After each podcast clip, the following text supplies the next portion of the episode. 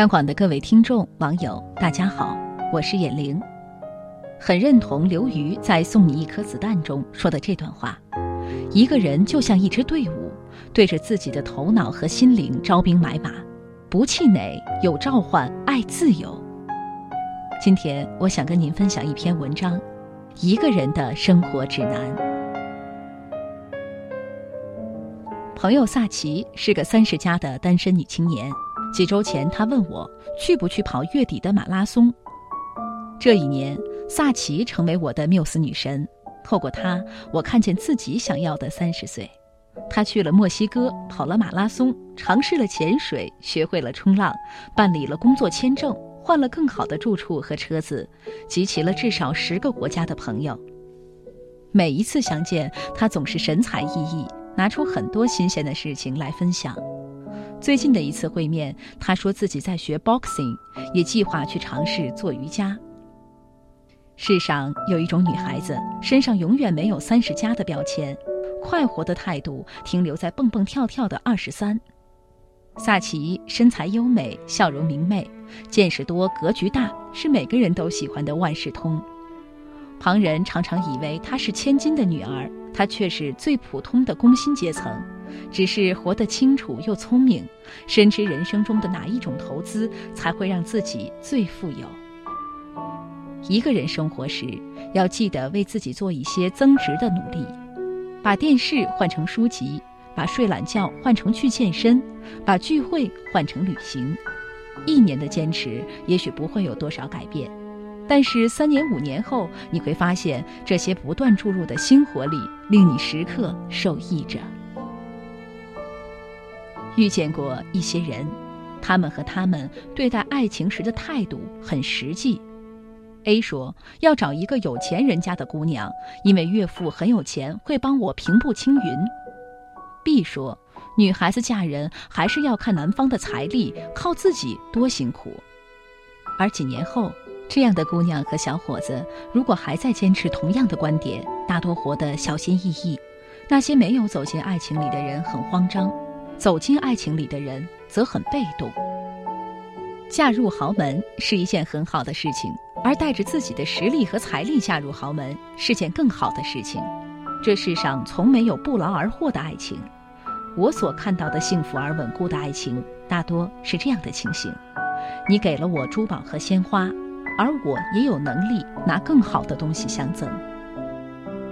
一个人生活时，要随时为一段势均力敌的爱情做准备，去拥有一些被人夺不走的才能，赚钱与储蓄的能力，货真价实的高学历，丰富的远行经历。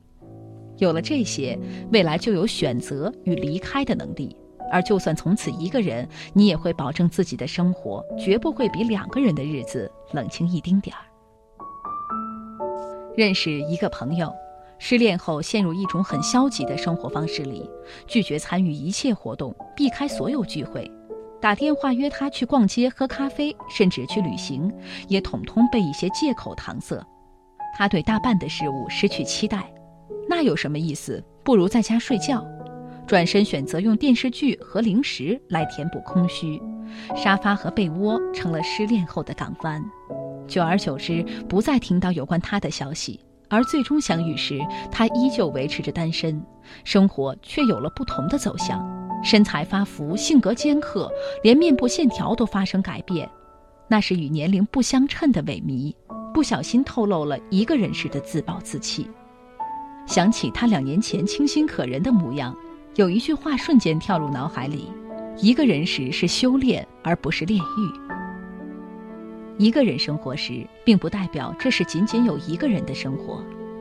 不管有人离开了你，还是你迟迟无法找到一个合适的恋人，尽量用这段时间去参加有意义的活动，也多去认识来自不同背景的人，去读书、去旅行、去参加课程。一个人的生活很容易变得稀薄，甚至陷入一段回忆里，进而自暴自弃。可若一个人时不幸福，两个人时。又怎么能快乐？好了，今天的分享就到这儿。我是眼玲，祝您晚安。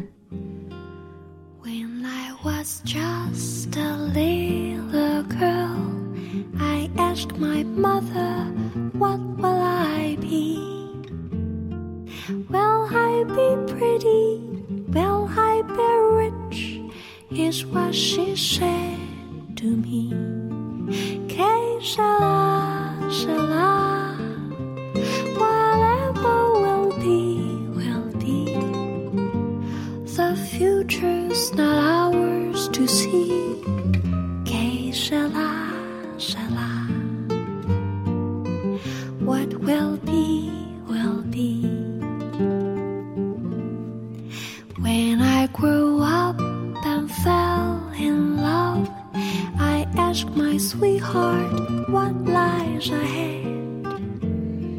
Will we have rainbows day after day? Here's what my sweetheart said. Sera, sera. Whatever will be, will be. The future's not ours to see. Sera, sera. What will be.